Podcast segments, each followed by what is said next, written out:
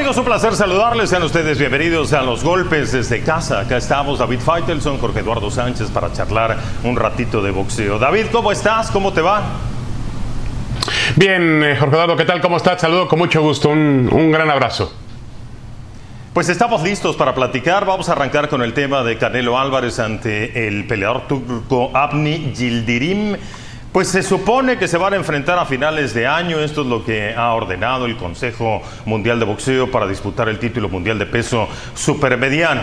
Pues hay muchas interrogantes al respecto. Todo esto se da después de que David Benavides, el famoso bandera roja, pues no puede dar el peso para enfrentar a Angulo la semana pasada y termina ganando su combate, pero pierde el título en la báscula. Y esto abre eh, cualquier cantidad de, de suspicacias con respecto a quién puede ser el rival para el Carrelo Álvarez y el CMB se decanta entonces por este turco Abni Yildirim para un combate en noviembre. David, ¿qué piensas al respecto? El Canelo va por el título de las 168 libras del CMB, pero hay muchas voces que, que indican que no es el rival idóneo y de entrada parece que Dazón tampoco está de acuerdo en este combate, David. Sí, para mí tampoco lo es. Y, yo eh, me, baso o parto desde la idea de que Saúl El Canelo Álvarez no es un boxeador que necesite de los organismos. Los organismos necesitan de Saúl El Canelo Álvarez. Él ya rebasó esa línea de boxeadores que están buscando un título del mundo, cómo colarse a la posibilidad de un título del mundo.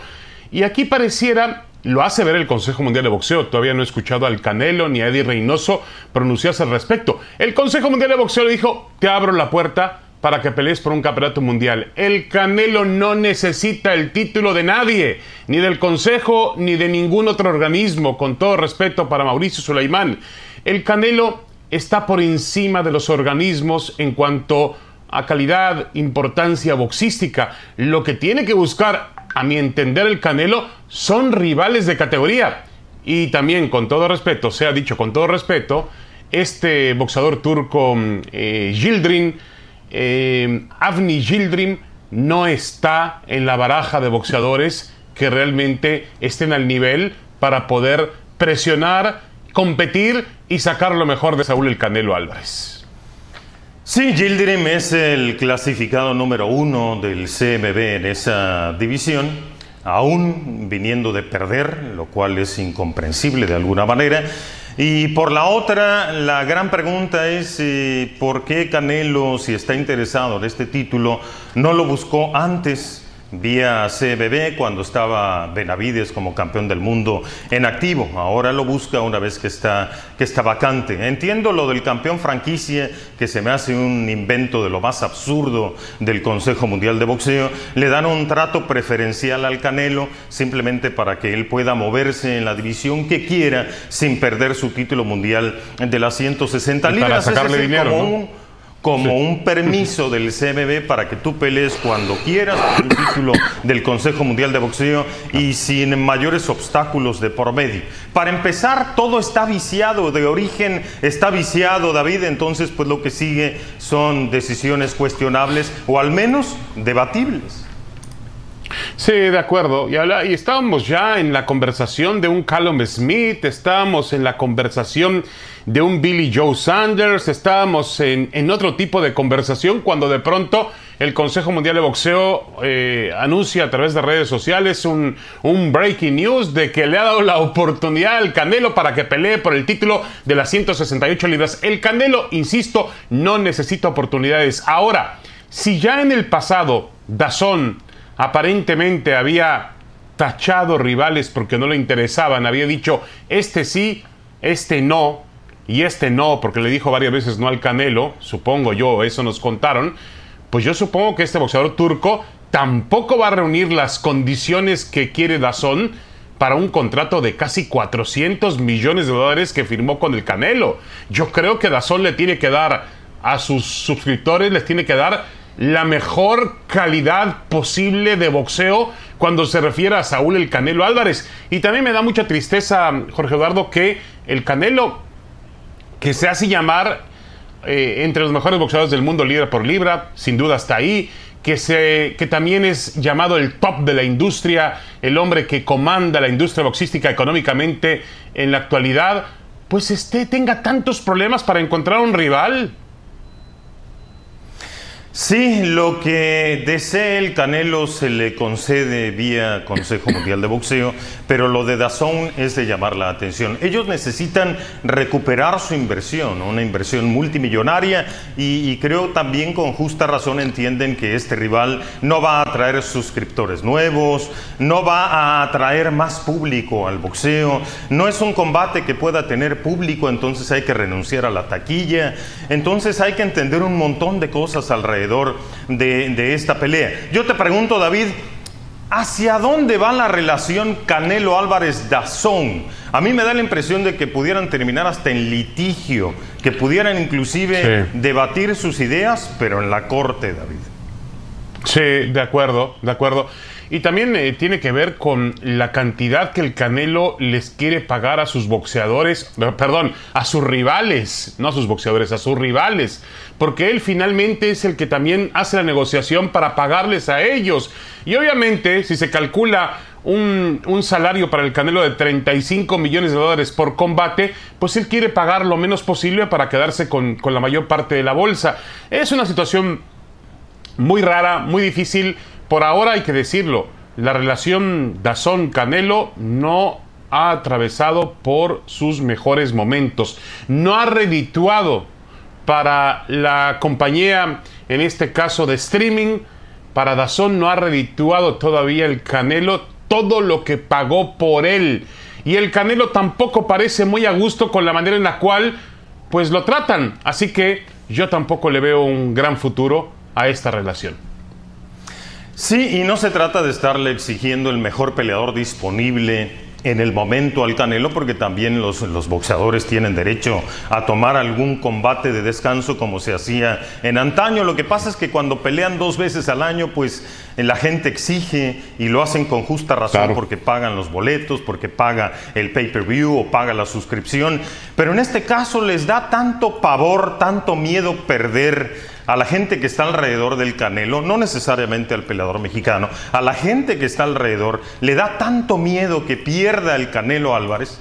Que, imaginan que se acaba el negocio, que, que se va por la borda todo lo que han construido, pues Canelo Álvarez ya tiene 30 años, David. Yo creo que ya necesita empezar a, barrer con los campeones del mundo, a tratar de unificar, no, no, pensar en agarrar al más débil de cada organismo. Hay que buscar los grandes combates. En el pasado fue Golovkin, ahora se le pide a Callum Smith, ahora se le pide Cale Plant, se le pide Benavides y optan por el turco Gildirim. Creo que es hora, David, de, de enfrentar al Canelo con los mejores para sostener de alguna manera la charla del mejor libra por libra.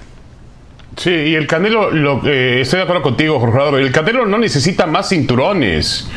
Con todo respeto, no necesita más cinturones para su vitrina de su, de, su rancho. Lo que necesita es, son grandes peleas, grandes combinaciones, seguir ganando adeptos en la historia del boxeo como uno de los grandes pugilistas de nuestra época y de todas las épocas. No necesita campeonatos mundiales. Ya el año pasado subió, nos dijo que iba, nos em, tomó el reto, no nos no engañó a nadie, pero tomó el reto de subir dos categorías hasta la división de los semicompletos, fue y, ganó el título, perfecto, maravilloso, mostró una gran habilidad para adaptarse a, divisiones mayores, a, a repartir el peso en su cuerpo, se vio muy bien físicamente, perfecto, pero ahora Canelo hay que enfrentar a grandes rivales, porque finalmente son esos los que van a marcar el legado de tu carrera y no una pelea contra un turco desconocido.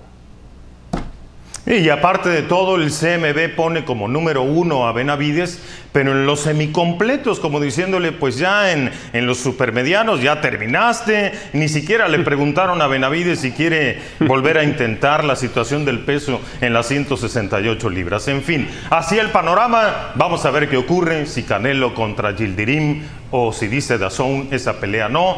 Hay que esperar. Por lo pronto, ese es el plan de Canelo y el CMB.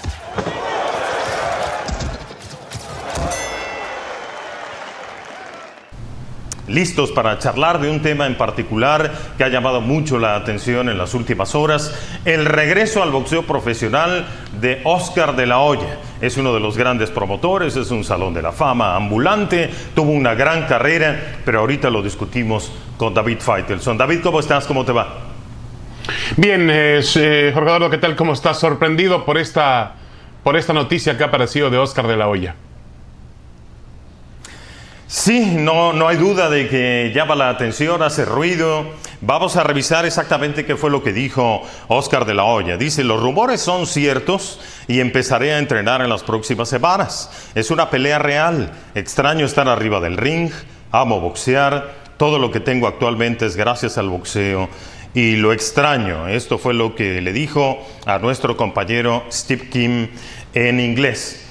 Bueno, ahí están las claras intenciones de Oscar de la Hoya. David, la primera pregunta de todo esto, ¿por qué y para qué regresa de la Hoya al boxeo en activo a los 47 años, David? Sí, yo creo que esa es realmente la pregunta que tenemos que hacernos alrededor de este tema.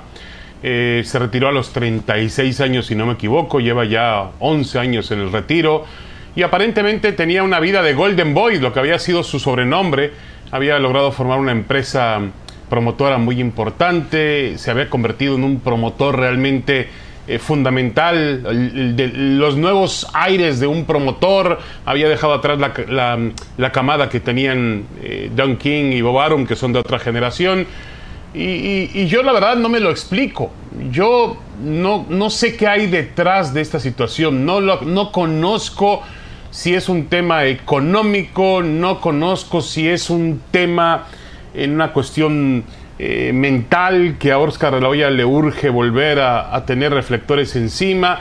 Sí sabemos, em, de alguna manera, Jorge Eduardo, sin que tampoco se, hiciera mucho énfasis en la situación, no se abrió demasiado, eh, que él tuvo algunos problemas de índole personal con los cuales ha luchado en los últimos años. Eh, no sabemos hasta qué grado llegó los problemas que tuvo con, algunos, con algunos vicios, sobre todo. Eh, pero la verdad, yo no me explico por qué Oscar de la Hoya quiere volver al ring. No me lo explico.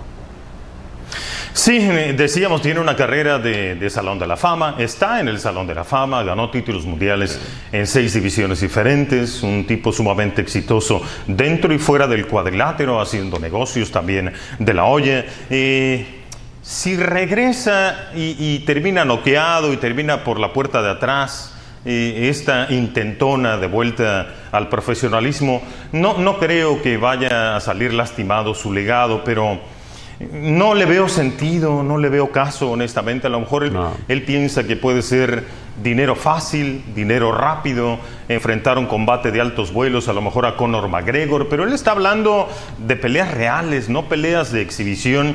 Él dice que puede pelear con el que sea en super welter y en peso mediano. Yo, yo estaba revisando los campeones del mundo en super welter y ahí está Germel Charlo, Patrick Teixeira, el brasileño, Jason Rosario que va a enfrentar a Charlo en un combate unificatorio y luego en los medianos el hermano de Germel, Germal Charlo, está Golovkin, está Demetrius Andrade está el Canelo Álvarez. No entiendo yo tampoco qué pretende Oscar de la Hoya deportivamente, porque a lo mejor en algún combate a seis episodios, a ocho rounds, puede ganarle a alguien de la olla porque siempre fue un dechado de virtudes, un peleador derecho con uno de los mejores jabs de todos los tiempos, un gancho eh, a la mandíbula de mano izquierda brutal, fantástico. Maravilloso. Yo no dudo que todavía tenga algunas condiciones de la olla y que pueda ganar por aquí y por allá pero enfrentar un combate de alto perfil o una pelea de título mundial y aspirar a ganar, siempre hay que darles el beneficio de la duda a las grandes estrellas, David, pero yo pongo por delante la salud de los peleadores, a mí no me gustan los regresos de los grandes peleadores y sobre todo con un Oscar de la Hoya que está más cerca de los 50 años que de los 40, David. Es que hay, que eh, hay que basarse en algo simple. Este Oscar de la Hoya no va a ser mejor que el otro Oscar de la Hoya, de ninguna manera. Y, como tú dices, ponen en riesgo su integridad física. Eh, cuando tenía una vida maravillosa, maravillosa porque primero gozaba de salud, es decir, después de una carrera tan larga, que fue campeón olímpico también en Barcelona 92, después de acumular títulos mundiales, grandes peleas, De la Hoya estaba perfectamente bien de sus facultades eh, físicas, lo cual ya es algo importante en un deporte como el boxeo. Y ahora volver, tomar riesgos de volver cuando seguramente has perdido velocidad, has perdido reflejos, has perdido el físico, has perdido mucho tiempo de entrenamiento. Eh, yo lo veo muy complejo. Yo pensaba que iba a volver a esa liga que proponen Julio César Chávez, el travieso Arce, Zaragoza, la chiquita González, pero se ve, bueno, hasta el propio Mike Tyson, que la pelea con Roy John Jr., pues todavía es una pelea de, de, de demostración todavía. Pero, a ver, si Oscar pretende volver al boxeo y enfrentar a los mejores boxeadores en las divisiones de peso super welter o peso mediano, pues la verdad, eh, con todo respeto, eh, Jorge Eduardo, yo creo que no tiene nada que hacer en este momento.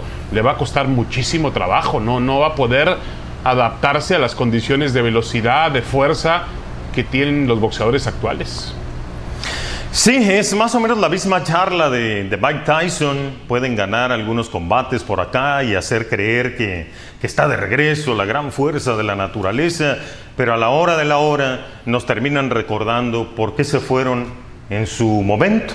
Se fueron porque ya no había piernas, porque ya no había velocidad, porque ya no había resistencia, porque se presentaron derrotas que, que, que en algún momento no estaban calculadas que a lo mejor terminaron noqueados. Tyson terminó noqueado, De la olla también por aquel Manny Pacquiao ¿También? de hace casi 12 uh -huh. años. Entonces, pues no tiene caso y recursos económicos, no sé si le sobren a De la olla, pero no creo que estén problemas. Corre una empresa bastante sana como Golden Boy Promotions, es más bien una situación quizás de, de ego o de demostrarse a sí mismo que todavía puede y tiene condiciones. Ojalá y no salga lastimado nadie, David, si es una intención real de Oscar, si se mete una conversación de verdad para hacer boxeo profesional, ojalá y pueda conservar la salud. El boxeo no perdona, David, y, y si te vas no, con no, salud cuando estuviste en tu plenitud de facultades, qué necesidad Aprovechalo, de regresar claro. y ponerla en riesgo, ¿no? Sí, totalmente de acuerdo, totalmente de acuerdo. Yo la verdad es que eh, lamento mucho esto, porque insisto, para muchos era el Golden Boy, el auténtico Golden Boy, había hecho una carrera prácticamente perfecta, eh, a diferencia de boxeadores de su, más o menos de su misma época, por ejemplo Julio César Chávez, Chávez uh -huh. tuvo una vida muy desordenada fuera del ring. En cambio, De La Hoya era el niño perfecto, el niño de, de, de, de que salió del este de Los Ángeles, que eh, fue y depositó la medalla de oro en la tumba de su madre que había muerto de cáncer, toda una historia realmente de, mucho valor eh, y logró llegar a un nivel muy importante en la historia del boxeo, uno de los mejores boxeadores de nuestra generación y uno de los mejores de todos los tiempos. Y ahora volver, yo estoy de acuerdo contigo, no mancha su legado pero a mí me gustaría recordar a Oscar de la Hoya como lo que fue y no tomando riesgos a los 47 años de edad. Obviamente él es libre de hacerlo, libre de hacer lo que a él le parezca mejor. A mí particularmente no me gusta. Creo que es una mala idea y esos retiros normalmente terminan muy mal. Estamos llegando al final. Gracias, David. Muchas gracias, Jorge Eduardo. Un abrazo, saludos. Un abrazo, David Faitelson, Jorge Eduardo Sánchez. Esto fue A los Golpes desde casa.